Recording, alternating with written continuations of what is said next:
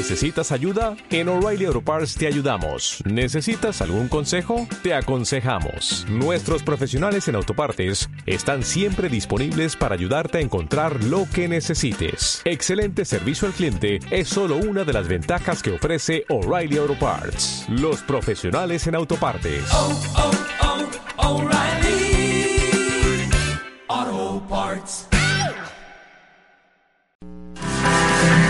Trabajamos Radio. Trabajamos Radio. Un espacio dirigido a personas trabajadoras y empleadoras en el que le brindaremos asesoría, educación e información veraz y oportuna en materia de empleo, desarrollo productivo y legislación laboral. Iniciamos. Iniciamos.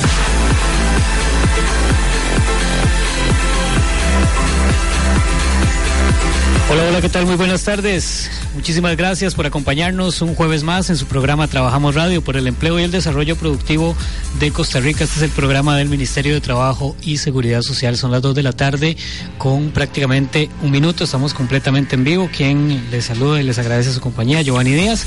Aquí estaremos durante 45 minutos con un tema que tiene mucho que ver con las conmemoraciones de esta semana y es la lucha contra la pobreza, una prioridad gubernamental, para eso nos acompañará durante este programa el ministro de Desarrollo Humano e Inclusión Social y presidente ejecutivo del Instituto Mixto de Ayuda Social IMAS, el señor Emilio Arias. Antes vamos con nuestras secciones habituales. En nuestro programa recordaremos aquellos hechos que se dieron en una semana como la que nos ocupa. En las efemérides les contamos que un 17 de octubre de 1862, durante el gobierno de José María Montealegre, se emite una ley que obliga a los padres a que envíen a la escuela a sus hijos en edades de 7 a 12 años. Un 19 de octubre de 1897 a las 8 de la noche se inaugura el Teatro Nacional con el Fausto de Gounod. La orquesta estuvo dirigida por el maestro Julio Adeilac. El 20 de octubre de 1860 se crea el Ministerio de Obras Públicas como Dirección General de Obras Públicas. El 22 de octubre de 1943 fue creada la Caja Costarricense del Seguro Social, esto para aplicar el seguro social obligatorio e incrementar el seguro voluntario.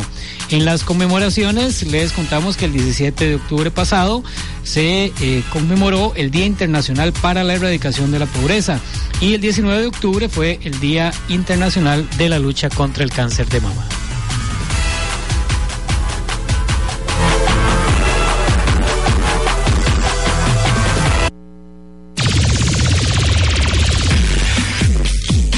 Trabajamos Radio le damos las buenas noticias en materia de trabajo, generación de empleo y seguridad social.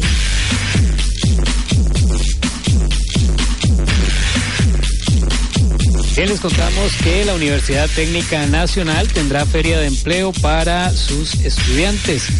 Los estudiantes de las carreras de Administración y Gestión de Recursos Humanos podrán participar de esta feria de empleo que organiza la Universidad Técnica Nacional.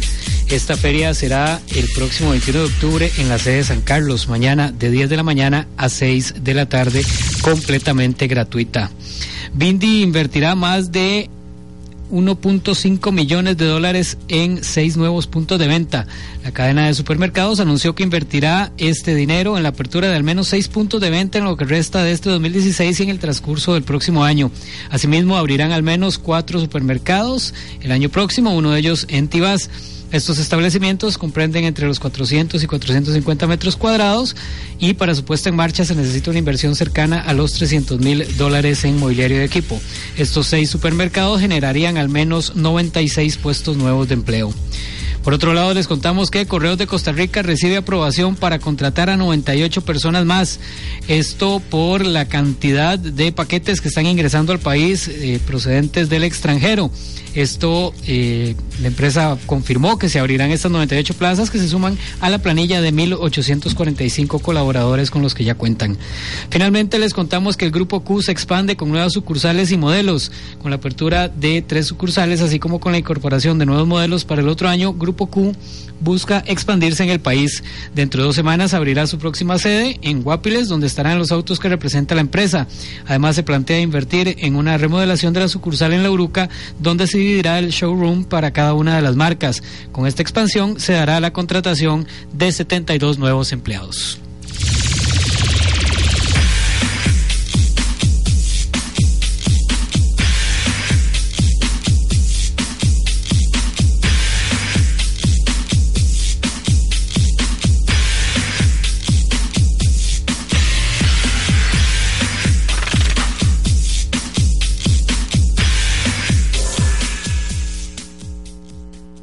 Las personas trabajadoras migrantes tienen los mismos derechos sin importar su condición migratoria. Salario mínimo, seguridad social, jornada laboral de ley, vacaciones y aguinaldo. Los buenos empleadores cumplen con los derechos laborales y regularizan a sus trabajadores extranjeros. Póngase en los zapatos del otro. Información al 800 Trabajo, leylaboral.com o mtss.go.cr.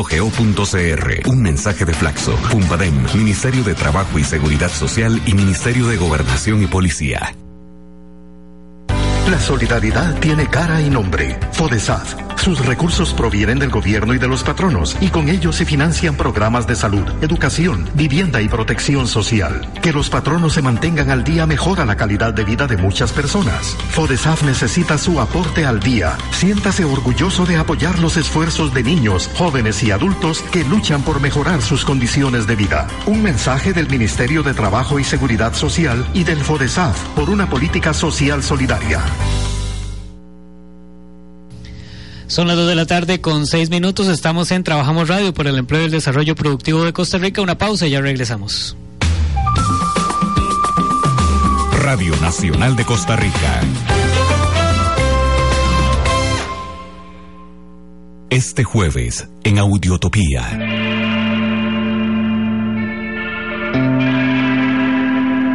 Psicosomática. Audiotopía.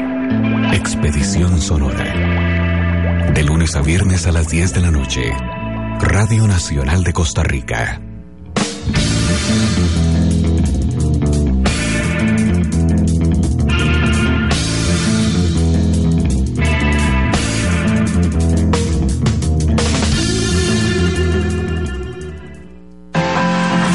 Sintonice este y todos los jueves. Trabajamos Radio. Trabajamos Radio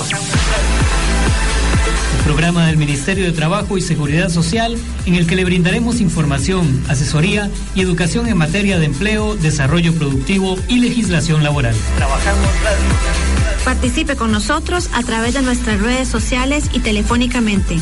Trabajamos Radio por el empleo y el desarrollo productivo de Costa Rica. Aquí por los 101.5 FM de Radio Nacional, nuestra emisora. Trabajamos radio todos los jueves a las 2 de la tarde.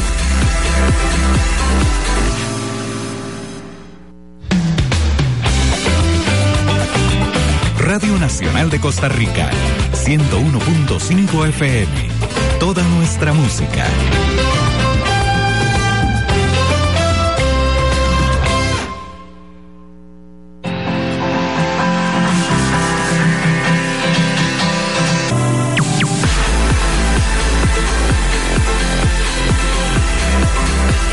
Son las 2 de la tarde con 8 minutos. Usted está en compañía de Trabajamos Radio por el Empleo y el Desarrollo Productivo de Costa Rica. Un saludo a nuestros compañeros y compañeras en el Ministerio de Trabajo y Seguridad Social y por supuesto también a los compañeros y compañeras del Ministerio de Desarrollo Humano e Inclusión Social y de Limas que están pegados, estoy seguro, eh, con su programa Trabajamos Radio. Agradecer a don Emilio Arias que nos acompaña. Muy buenas tardes, don Emilio. Bueno, muy buenas tardes. Agradecerles a ustedes eh, desde el Ministerio de Trabajo y Seguridad Social por la gentileza de invitarnos y un saludo igual a las funcionarias y funcionarios de ambas instituciones y también a los costarricenses que nos escuchan a lo largo y ancho del país y con quienes podemos tener esta oportunidad de conversar, de dar un poco de cuenta de lo que estamos haciendo y adicionalmente desarrollar temas en común, porque si algo hay entre el Ministerio de Trabajo y Seguridad Social y el IMAS es una serie de temas y proyectos importantes en beneficio de las poblaciones vulnerables que nos muestran que el camino no puede ser individual, sino debe ser en conjunto. Les recordamos que estamos completamente en vivo, que puede comunicarse con nosotros eh, por las líneas telefónicas 2290-9702 o a través de las redes sociales en el Facebook del Ministerio de Trabajo. Ahí hay una fotografía de don Emilio y mía. Ahí pueden hacer sus comentarios y sus consultas y con todo gusto estaremos atendiéndolos eh, con las dudas que ustedes tengan, con los comentarios que quieran hacernos. Don Emilio, tal vez para iniciar un poco, eh, hablar muy a nivel general de estos primeros cinco meses eh, a cargo de, del ministerio y a cargo de, de, Limas. ¿Cómo, ¿Cómo le ha ido? ¿Cómo ha estado ese tema del trabajo? Usted pasó de, del viceministerio de Telecomunicaciones al Ministerio de Desarrollo Humano, muy diferente el, el, trabajo. Bueno, yo creo que la gente siempre me pregunta, bueno, pero ¿cómo es eso pasar de telecomunicaciones a Limas? Yo creo que eh, precisamente habíamos hecho un enorme trabajo por darle sensibilidad social a telecomunicaciones y ahí me tocó tomar el reto de construir junto con el equipo extraordinario del viceministerio la estrategia nacional serie digital que tenía como o que tiene como misión eh, facilitar los mecanismos para disminuir la brecha digital y construir una serie de proyectos como lo es hoy Hogares Conectados, que lo vemos desde Limas, para llevar equipo de cómputo, internet y telefonía a los hogares en condición de pobreza y vulnerabilidad. Ya desde ahí y antes había estado en el Consejo Presidencial Social, ya había tenido una relación con Puente importante. Sin embargo, efectivamente, llegar al, a Limas significa llegar a la institución que tiene de una responsabilidad importantísima, mancomunada con otras, porque el, precisamente la filosofía de Puente, el trabajo conjunto con las diferentes instituciones del Estado que tenemos o impactamos directamente el sector social. Y ahí estos cinco meses han sido dedicados a, a primero darle fortalecimiento a Puente. Hicimos eh, el diagnóstico del primer año de puente y, construimos lo que llamamos ahora la segunda fase o fase de sostenibilidad de puente, que lo que pretende es que las familias, 27.427 familias que tenemos en este momento, eh, se mantengan el año entrante y pasen a la fase de seguimiento o de sostenibilidad. Y a partir del primer trimestre del año entrante incorporamos otro tanto igual de 27.400 y pico familias para llegar a tener más del 55% de las familias en condición de pobreza extrema atendidas por Puente del Desarrollo. Yo creo que eh, ese es un elemento importantísimo en estos cinco meses, garantizarnos la sostenibilidad de Puente y generar esa segunda fase, articular para que se sigan identificando las familias eh, no por criterio político, sino por criterio técnico, y ahí se había hecho un trabajo que el actual ministro de Trabajo había eh, avanzado fuertemente, que era precisamente en la consolidación originalmente de la primera fase de puente. Entonces a mí me llega ahora la segunda fase. En cuanto a otros temas, hemos estado trabajando en Sinirube como un elemento fundamental, que es en el registro único de beneficiarios, que nos va a permitir ordenar el sector social, definir claramente eh, la, eh, el tener más bien claramente identificadas las familias en pobreza, pobreza extrema, cuáles son las instituciones que articulan en el sector los recursos que se utilizan por, para, para cada una de esta oferta programática y tenerlo en una sola base de datos o plataforma. Eso nos va a permitir ordenar fuertemente el sector social. Otro elemento importante es tiendas libres. Estamos trabajando en el relanzamiento de tiendas libres en este momento. En los próximos días estaremos abriendo una tienda eh, libre de eh, una tienda en el aeropuerto internacional Juan Santa María, que es una tienda que se la estamos abriendo para 94 familias que salieron, que arrancamos con puente con ellas, se formaron, se, se conformaron como cooperativa de artesanía que se llama Copemipymes, uh -huh. tienen ahora su empleo propio y juntos van, eh, van a arrendar esa tienda que Limas les ayuda a abrir en el aeropuerto internacional Juan Santa María. Esto definitivamente, don Emilio, perdón que lo interrumpa, es, es un ejemplo clarísimo de, de que la asistencia social no debe ser únicamente darles con qué sobrevivir en ese momento, sino también con qué salir adelante por el resto de sus vidas. Digo, esta, estas 94 familias recibieron asistencia social en un, en un inicio para salir en el momento de la crisis que tenían, pero se les dieron las herramientas para que ahora puedan tener su propio emprendimiento y puedan subsistir ellas mismas. Claro, precisamente esa es eh, parte de la receta de Puente al Desarrollo, ¿verdad? Que es no solamente eh, trasladar los recursos mediante transferencias monetarias a las familias, sino darles las habilidades y los mecanismos para que estas familias puedan por sí solas generar emprendimientos y salir de la pobreza tenemos en, en, la institución diversos rostros de familias, ¿verdad? Tenemos las familias que de por sí ya vamos a tener que para el resto de la vida atender y darle transferencia económica, como por ejemplo una familia donde está conformada por dos adultos mayores, por ejemplo, o una familia unipersonal de un adulto mayor, ya son, eh, y ojalá que además esa persona esté en una condición de salud compleja, ya lo que la institución debe de garantizarle sus derechos mínimos eh, para poder satisfacer su alimentación, su vivienda, su vestido. Pero hay casos, como, como debería ser la mayoría de las familias, donde tenemos que como Estado facilitarle acceso a la educación, una no exclusión del sistema educativo mediante la oferta programática, por ejemplo, de FONAVE o de Avancemos. Eh, coordinar con Empleate, con el Ministerio de Trabajo, por ejemplo, para generar empleo y poder llevar eh, eh, opciones de empleo a las familias en condición de pobreza. Y también tenemos familias donde hay, por ejemplo, personas con discapacidad. Una persona con discapacidad puede recibir el apoyo solidario del Estado permanentemente porque son personas que no podemos atender con el mismo parámetro que el resto. Entonces, ahí eh, hemos trabajado fuertemente eh, desde la óptica de cambiar esa modalidad solamente de transferencias, sino por generar oportunidades y mecanismos para mayor productividad de las familias, de las familias en condición de pobreza. Por otro lado, eh, también estamos trabajando fuertemente en este momento en la construcción de un proyecto de ley de Avancemos. Eh, Avancemos es un programa que va dirigido precisamente a, la, a eliminar la exclusión educativa y queremos dejarlo como ley de la República. Estamos trabajando en esa dirección eh, con ellos fuertemente.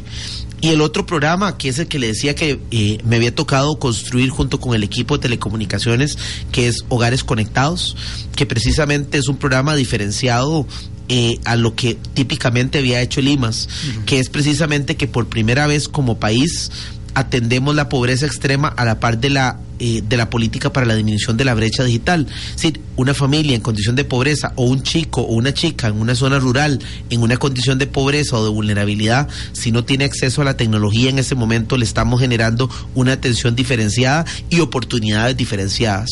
Entonces, la entrada de CR Digital y específicamente Hogares Conectados a Limas también le da un cambio eh, importantísimo a la oferta programática que teníamos antes y le agrega ese insumo tecnológico tan importante en un país que efectivamente ha sido reconocido hace alrededor de seis meses por la UIT como el programa más importante en materia de acceso y servicio universal que tiene el mundo, es decir, así lo reconoció la UIT. Y precisamente el unir Sere Digital con Puente nos permite que el Banco Mundial le reconozca al país hace 15 días eh, el avance en la estrategia de disminución de pobreza, precisamente por lo innovador que tiene esa estrategia. Entonces, en el IMAS hay muchas cosas que, hacemos permanentemente. Eh, eh, diversificar y hacer innovación permanentemente creo que es la misión que tiene la institución ahora y adicionalmente fortalecerse como rectoría del sector social. El país requiere, no solamente porque la incorporación a la OCDE no lo pide, sino también porque como institución tenemos que migrar a una institución cada vez más dinámica y con una rectoría fuerte que le permita tener ordenado la oferta programática que tiene el Estado costarricense. Hablando específicamente del tema de la relación eh, que hay entre el Ministerio de Trabajo y el, y el IMAS, eh, un poco porque, bueno, los recursos eh, de asistencia social están en FODESAF, que se maneja desde el Ministerio de Trabajo, y de ahí se transfieren a los, a los distintos programas de asistencia. Y también usted mencionaba ahora el tema de eh, la vinculación con Empleate, que, que el IMAS ha estado, ha estado muy vinculado a partir de, de este año. Eh, con Empleate. Precisamente este año, eh, desde el reto de Chorotega, se, lanza una nueva forma de manejar eh, el tema de Empleate con la vinculación específicamente con las familias Puente y con las personas que son identificadas desde Limas, las personas que están en pobreza y que, que pueden ser esos beneficiarios de Empleate. ¿Cómo ha sido ese tema de, trabajar directamente vinculado con el Ministerio de Trabajo, específicamente lo que hablábamos ahora de Guanacaste eh, los 1.300 muchachos prácticamente que estuvieron en el reto de Guanacaste fueron identificados desde IMAS y a partir de ahí empieza el beneficio con ellos. Claro, bueno, yo creo que uno no puede dejar de decir que eh, para nosotros en el IMAS el hecho de que el actual ministro de Trabajo, don Carlos Alvarado, venga de Limas, le da una visión eh, mucho más amplia de lo que se puede hacer en articulación IMAS, Ministerio de Trabajo y Seguridad Social. Y yo creo que eso eh, ha sido evidente en estos cinco meses de que tenemos una relación de articulación muy importante en beneficio de la población que atendemos ambas instituciones. En esa dirección también puedo decirle que sin duda alguna, la, el hecho de que Empleate se convierta en un pilar importante de la estrategia de disminución de pobreza eh, nos lleva a ver casos como el que usted comentaba ahorita de Guanacaste, donde son más de mil muchachos y muchachas que tienen acceso a, conocer oferta programática y a incorporarse en el sistema. Y que además ya, empezaron, ya, ya, iniciaron dos meses después del reto, ya empezaron a estudiar y no solamente, no solamente están recibiendo el beneficio de empleate, sino que además están recibiendo el beneficio del Sensinay para el, para el tema de cuidado de eh, son siete muchachas, hay seis de ellas que tienen el beneficio de leche y hay una que tiene el beneficio de cuidado. Entonces estamos hablando de una articulación gubernamental que sí está funcionando. Bueno, ahí usted, con ese ejemplo que usted acaba de poner, vemos varias patas de la mesa al Ministerio de Salud Pública por medio de Sensinay, a Empleate con Ministerio de Trabajo y Seguridad Social, a Puente al Desarrollo por medio, eh, y, al, y a la oferta programática de Limas y la búsqueda de esas familias por parte de los cogestores y cogestoras sociales de Puente al Desarrollo.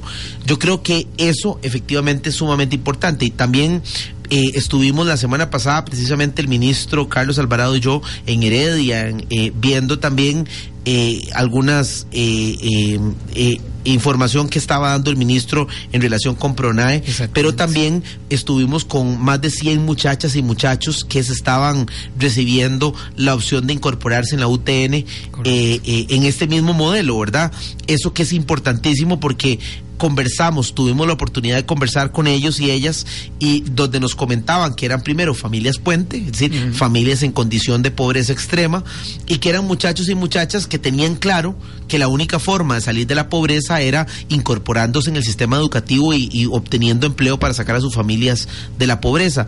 Eso que vimos en Heredia, si bien es cierto, no tiene la dimensión de lo que vimos en Guanacaste, si lo vamos haciendo como un trabajo hormiga permanentemente en diferentes zonas, del país, lo que nos va generando precisamente es impactar fuertemente en, en, una estrategia que va a tener incidencia no solamente en la disminución de la pobreza y específicamente la pobreza extrema, sino también en, en los índices de empleabilidad en el Estado, en el acceso al empleo y por ende es un ciclo eh, perfecto, es decir, una familia que, eh, que, tiene la posibilidad de que uno de sus miembros al menos entre en el sistema eh, educativo y se incorpore en el sistema laboral, ya de por sí se convierte en un motor movilizador de esa familia para que pueda dejar la pobreza y la pobreza extrema. Esta articulación definitivamente facilita el que la el que la ayuda llegue realmente a quienes las a quienes la necesitan.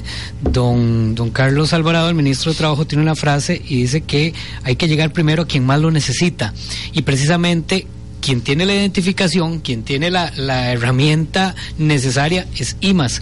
Y para, eh, para efectos del Ministerio de Trabajo es mucho más fácil esa identificación del beneficiario a través de IMAS, que ya sabe que están ahí, que además están completamente referenciados en los distritos prioritarios y que ya saben cuáles familias son. Entonces, precisamente podemos llegar a quienes realmente más lo necesitan y así evitamos ese problema histórico de la gente que se aprovecha de la asistencia del Estado, ¿verdad? Que es gente que, ahora usted lo mencionaba en la entrevista anterior, que es gente que realmente no lo necesita inmediatamente porque no está en un nivel de pobreza extremo que lo amerite, pero que se ha aprovechado del Estado. Entonces, esta identificación que hace Lima definitivamente permite llegar a quienes realmente más lo necesitan. Sí, claro. Primero, yo creo que aquí eh, hemos logrado en el sector social un nivel enorme de articulación que es evidente y reconocido por propios y extraños, y lo han dicho claramente los organismos internacionales. Eh, ¿Por qué razón?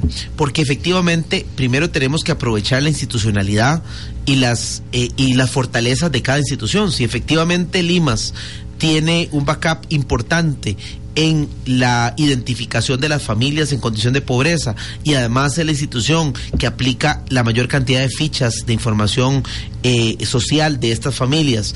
Y tenemos ese registro y ahora vamos a trabajar liderando el CINIRUBE, que es el Sistema Único de Beneficiarios, sin duda alguna eh, las otras instituciones pueden aprovecharnos como un puente para poder colocar su oferta programática.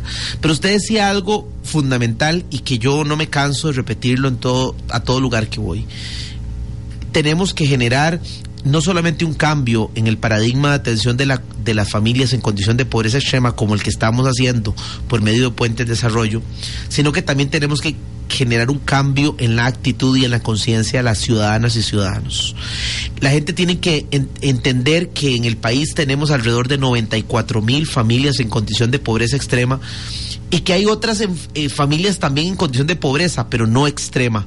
Y tenemos que hacernos un autoexamen de conciencia, especialmente las familias o las personas que van a buscar ayudas del Estado. Porque precisamente eh, no deberíamos como país y bajo el principio de solidaridad permitirnos que familias que puede ser que tengan una condición de, de vulnerabilidad, pero no estén en condición de pobreza extrema, lleguen a obtener la oferta programática dejando imposibilitado a uno que sí la necesita recibirla.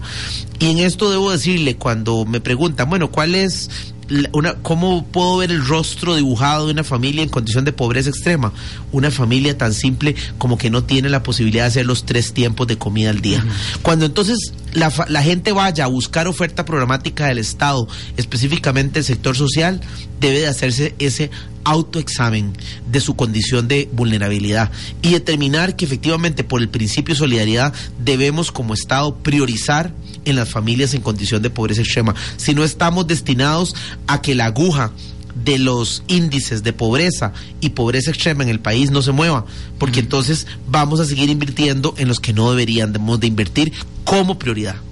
Le recordamos que estamos completamente en vivo y que usted puede conversar con nosotros, eh, nuestro invitado, con don Emilio Arias, a través del 2290-9702 o puede hacernos sus comentarios a través de las redes sociales en el Facebook del Ministerio de Trabajo.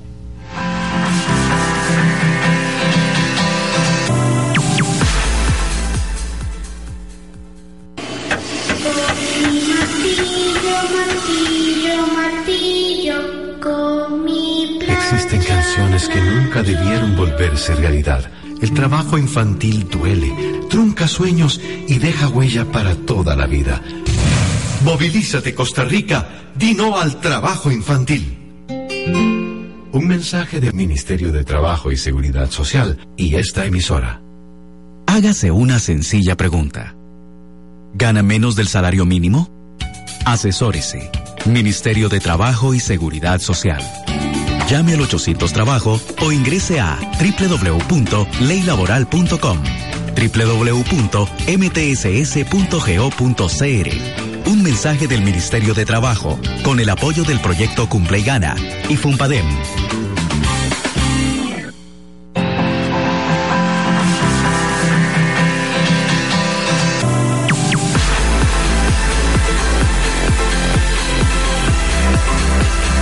Fumpadem. las 2 de la tarde con 27 minutos. Usted está en compañía de Trabajamos Radio por el Empleo y el Desarrollo Productivo de Costa Rica. Estamos conversando con don Emilio Arias, ministro de Desarrollo Humano e Inclusión Social y presidente ejecutivo de Lima, sobre la lucha contra la pobreza como una prioridad gubernamental. Estamos hablando un poco del tema de la vinculación entre los eh, programas que maneja el Ministerio de Trabajo y eh, todas las iniciativas que maneja Limas, principalmente lo que tiene que ver con Puente al Desarrollo. Y eh, precisamente eh, hace unas semanas el Ministerio de Trabajo y el Limas anunciamos a la prensa la firma de un convenio entre ambas instituciones precisamente para la erradicación del trabajo infantil y las peores formas de trabajo adolescente. A muy a grosso modo, el tema del convenio va eh, de que eh, igualmente como lo hablábamos eh, anteriormente con, con, el tema de empleate, hay familias puente que también tienen esa condición de que hay alguno de sus integrantes que es menor de edad y que está trabajando y la idea es sacarlo de ese entorno laboral, retornarlo a las aulas y darle la herramienta necesaria para que pueda salir adelante y que, y que de alguna manera no siga reproduciendo ese ciclo de pobreza ¿Cómo estamos con ese tema de, la firma del convenio de trabajo infantil? Eh, pues una muestra más de esa articulación del gobierno. Sí, bueno, e, efectivamente la erradicación del trabajo infantil es otro elemento que nos une al Ministerio de Trabajo y Seguridad Social y a Limas. Eh, ¿Por qué razón? Porque eh, efectivamente aquí hay que reconocer que el Ministerio de Trabajo tiene una experiencia importante y tiene una, una oficina, un departamento especializado precisamente en ese tema. Pero en el caso de Limas, tiene la posibilidad de que al ser una institución que tiene una descentralización en las diferentes regionales, esto nos puede permitir llegar aún más allá de lo que llega en ese momento por sí solo el Ministerio de Trabajo. Entonces, esa articulación tiene varios eh, elementos importantes. Uno primero que es que maximiza los recursos entre ambas instituciones. Tiene la posibilidad de generar más acceso a las familias que se encuentran fuera de San José, fuera del, del, área metropolitana, y podemos ubicar familias que también están en la estrategia Puente del Desarrollo, que también tienen ese tipo de condición y que no habían sido identificadas hasta el momento. Pero el objetivo más importante de, este, de esta eh, eh, alianza es porque tenemos muy claro ambas instituciones que la disminución de la pobreza es un elemento que no se puede ver excluido de la realidad de que una familia donde los eh, muchachos y muchachas que, que, que, la conforman no han terminado de estudiar, lo que genera es más y más y más pobreza. Mientras que si facilitamos la inclusión en el sistema educativo, lo que estamos generando es más y más oportunidad para que estos muchachos sean los motores a futuro de que una familia, para que una familia salga de la condición de pobreza en la que se encuentra. En esa eh, realidad, eh, a partir de ese momento, eh, no solamente trabajamos en aplicación de fichas, donde estamos identificando fuertemente ahorita familias con condiciones que podrían calificar ahí, sino que también lo estamos vinculando a otros elementos. Por ejemplo, para poner un caso específico de una de las familias que el día que firmamos el convenio estuvo con nosotros, era una familia que está en condición de pobreza extrema. Imagínense que les habían robado el cableado eléctrico de la casa. No tenían electricidad en ese momento. Pero adicionalmente, el muchacho que, era, que, que estaba trabajando dejó de estudiar y entonces lo hicimos la atención integral, lo incorporamos en Puente al Desarrollo, se le ayudó a la familia a corregir el problema de la infraestructura de su casa, pero adicionalmente el muchacho al incorporarse en el sistema educativo recibe el beneficio y lo conectamos con hogares conectados. Entonces, imagínense en el cambio de esa familia de un momento a otro, de recibe electricidad ya que, que no tenía, recibe, se incorpora en Puente, su hijo empieza a estudiar, recibe el subsidio para que estudie, pero adicionalmente le damos el beneficio de hogares conectados. Entonces le llega al hogar internet, telefonía y un equipo para que este muchacho tenga los elementos para competir en igualdad de condiciones con muchachos que ya están incluidos en el sistema educativo. Entonces ahí es donde efectivamente volvemos a encontrarnos en el camino con la palabra mágica que es la articulación interinstitucional. Es decir, si cada uno de nosotros o nosotras dentro de las instituciones asumiera liderazgos individualizados y no entendiera que la única forma de vencer eh, la pobreza extrema y la pobreza en Costa Rica es articulándonos y hablándonos, hablándonos unos con otros, no podríamos lograrlo, ¿verdad? Y yo creo que en esa dirección el Consejo Presidencial Social ha cumplido un, un, una, ha sido un factor importante donde la vicepresidenta nos articula fuertemente a todas las instituciones que formamos parte de la estrategia Puente del Desarrollo. Eh, en esta dirección eh, también eh, llama mucho la atención cómo es importantísimo también generar espacios de información como estos, porque hay muchos casos de familias que tienen en ese momento hijos que se encuentran trabajando y están excluidos del sistema educativo y que no conocen que es posible, mediante esta articulación entre el Ministerio de Trabajo y el IMAS, obtener este subsidio para que puedan ser incorporados en el sistema educativo. Eh, si bien es cierto, el subsidio no pretende eh, eh, generar un salario a esa familia, sí, sí el monto anda alrededor de los 64 mil colones, 62 mil 500 exactamente colones, y eh, ese monto le ayuda a esa familia para poder enviar a su muchacho a estudiar y efectivamente que él no tenga que dejar o ser excluido del sistema educativo. Entonces yo creo que eh, esta, eh, esta unidad o este trabajo conjunto entre el Ministerio de Trabajo y Seguridad Social y el IMAS es un elemento clave de éxito sin, sin, ningún, sin lugar a duda para que Puente al Desarrollo también pueda cumplir su cometido en la lucha contra la pobreza extrema.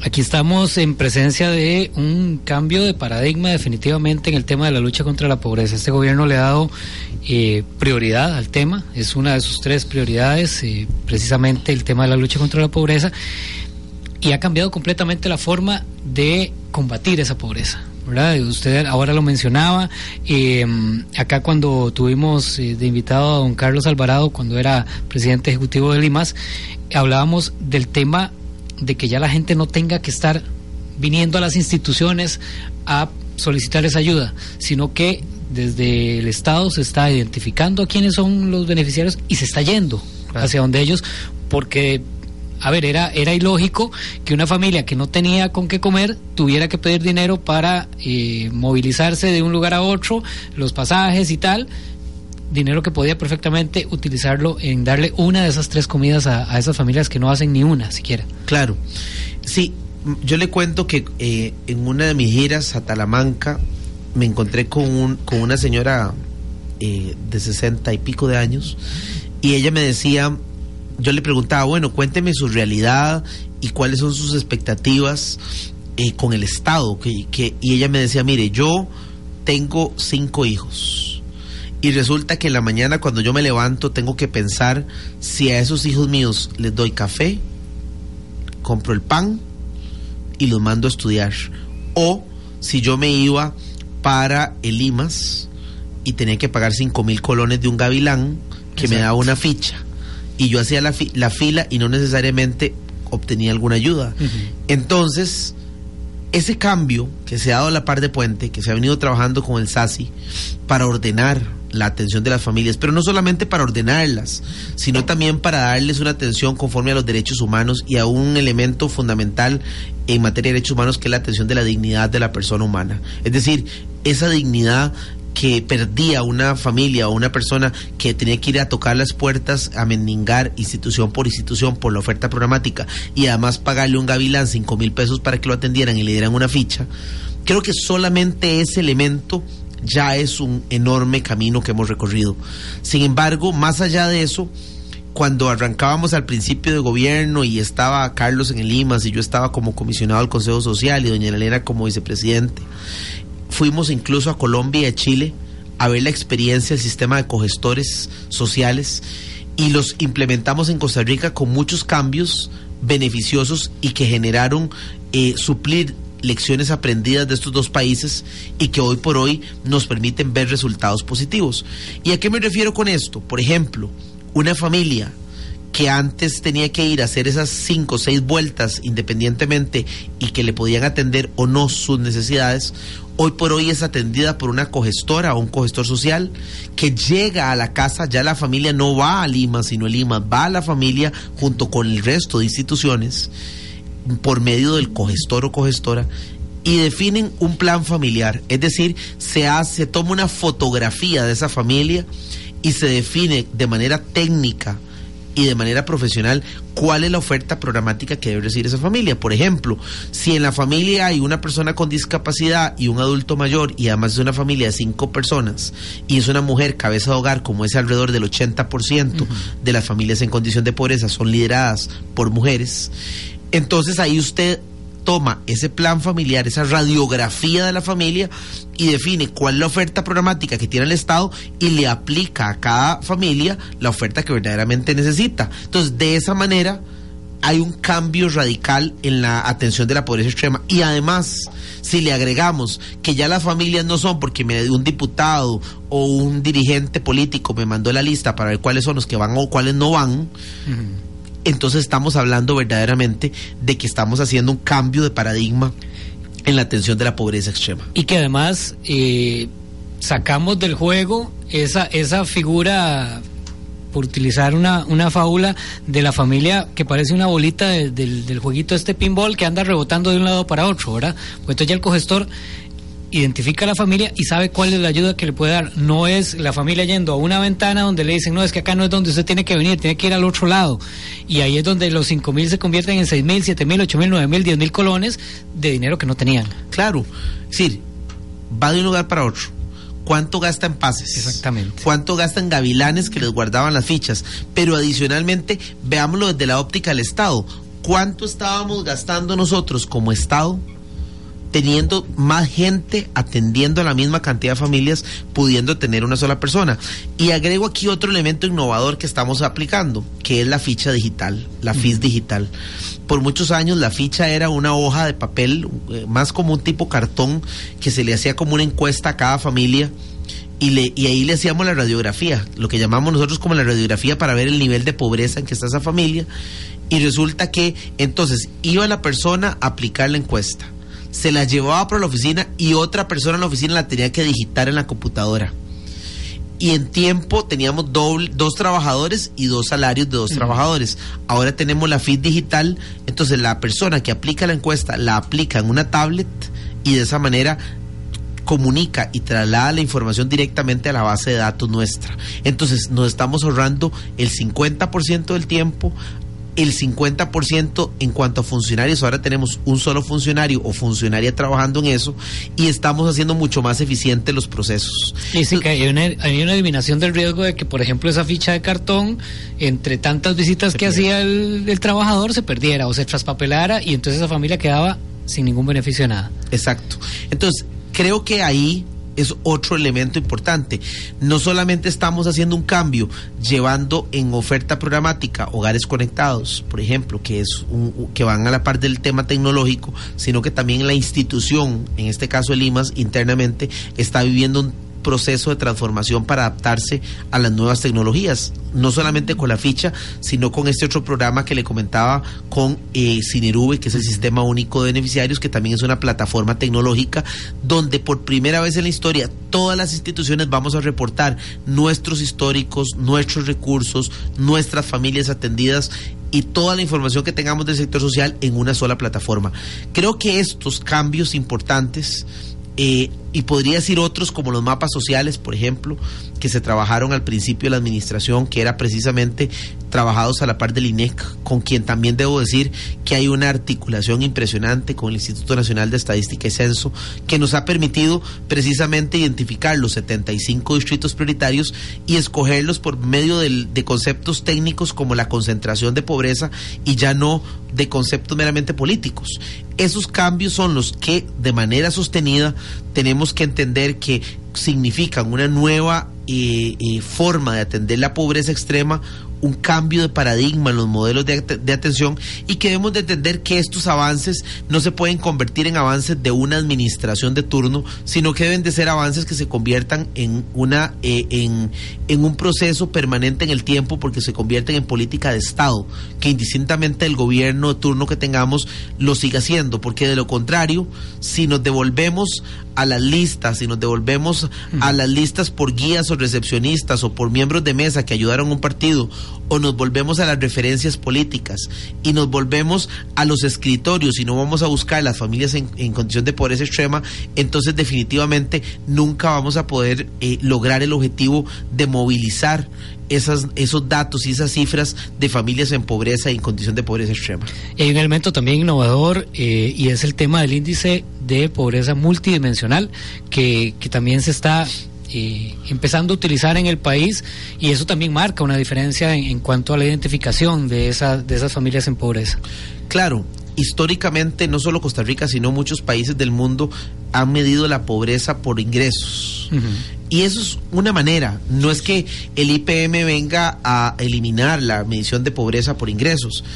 Sin embargo, nosotros cuando se define con el apoyo de Oxford y con la alianza con Horizonte Positivo, eh, construir el IPM, que es el índice de pobreza multidimensional, definimos que el objetivo es ver la pobreza más allá de ingresos y verla en dimensiones.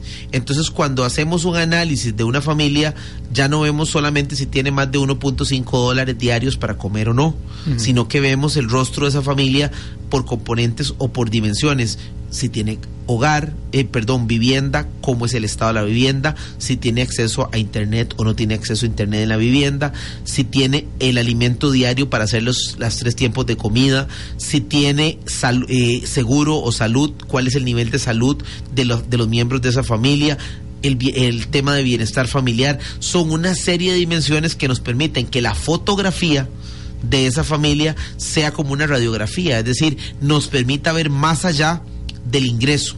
Ese elemento es fundamental y precisamente la semana entrante que tenemos la publicación de la encuesta nacional de hogares, a la par de la publicación de la ENAO, vamos a ver también el informe de la Comisión de Seguimiento y Evaluación de Puente del Desarrollo que nos va a entregar eh, los resultados de una medición, eh, de, una, de un análisis cuantitativo y cualitativo que nos va a permitir ver cuál es el avance de 300 familias puente que se tomaron como muestra en cuanto a la superación de los retos que se establecieron dentro de sus planes familiares construidos por los cogestores y cogestoras sociales. Nos queda un minuto de programa, don Emilio. ¿Cómo ve el horizonte en el tema de la lucha contra la pobreza? Bueno, yo creo que eh, ahora más que nunca el país tiene un sol por delante eh, tenemos que entender que la disminución de la pobreza y la pobreza extrema no es tarea de uno solo, es una tarea mancomunada donde el Estado debe seguir apostando por más articulación y donde lo que hemos avanzado durante estos años de gobierno debe de ser considerado como parte ya de una estrategia de Estado para disminuir y eliminar la pobreza extrema y no como simplemente el trabajo de una administración de turno. Así que eh, muy satisfechos, pero sabemos que todavía tenemos mucho por delante y en este año y medio tenemos el compromiso enorme de sacar la tarea y demostrarle al país que este cambio de paradigma da resultados positivos. Muchas gracias por habernos acompañado, don Emilio. Gracias a usted y un saludo a la gente allá en casa. A ustedes muchísimas gracias por habernos acompañado. Un saludo a don Andrés Montero, quien nos puso un comentario en el Facebook del Ministerio. Dice, lo felicito tanto a don Emilio como a don Carlos. Muy bien las acciones de ambas instituciones. Próximo jueves a las 2 de la tarde en vivo un programa más de Trabajamos Radio. Tendremos con nosotros al presidente ejecutivo del Instituto Nacional de Aprendizaje, a don Maino Rodríguez. Los esperamos el próximo jueves. Muy buenas tardes. Hasta aquí Trabajamos Radio. Trabajamos Radio. El programa del Ministerio de Trabajo y Seguridad Social. esperamos el próximo jueves a las 2 de la tarde en vivo por Radio Nacional. ¿No te encantaría tener 100 dólares extra en tu bolsillo? Haz que un experto bilingüe de TurboTax declare tus impuestos para el 31 de marzo y obtén 100 dólares de vuelta al instante. Porque no importa cuáles hayan sido tus logros del año pasado, TurboTax hace que cuenten. Obtén 100 dólares de vuelta y tus impuestos con 100% de precisión. Solo con Intuit TurboTax. Debes declarar para el 31 de marzo. Crédito solo aplicable al costo de la presentación federal con TurboTax Full Service. Oferta sujeta a cambios o cancelación en cualquier momento.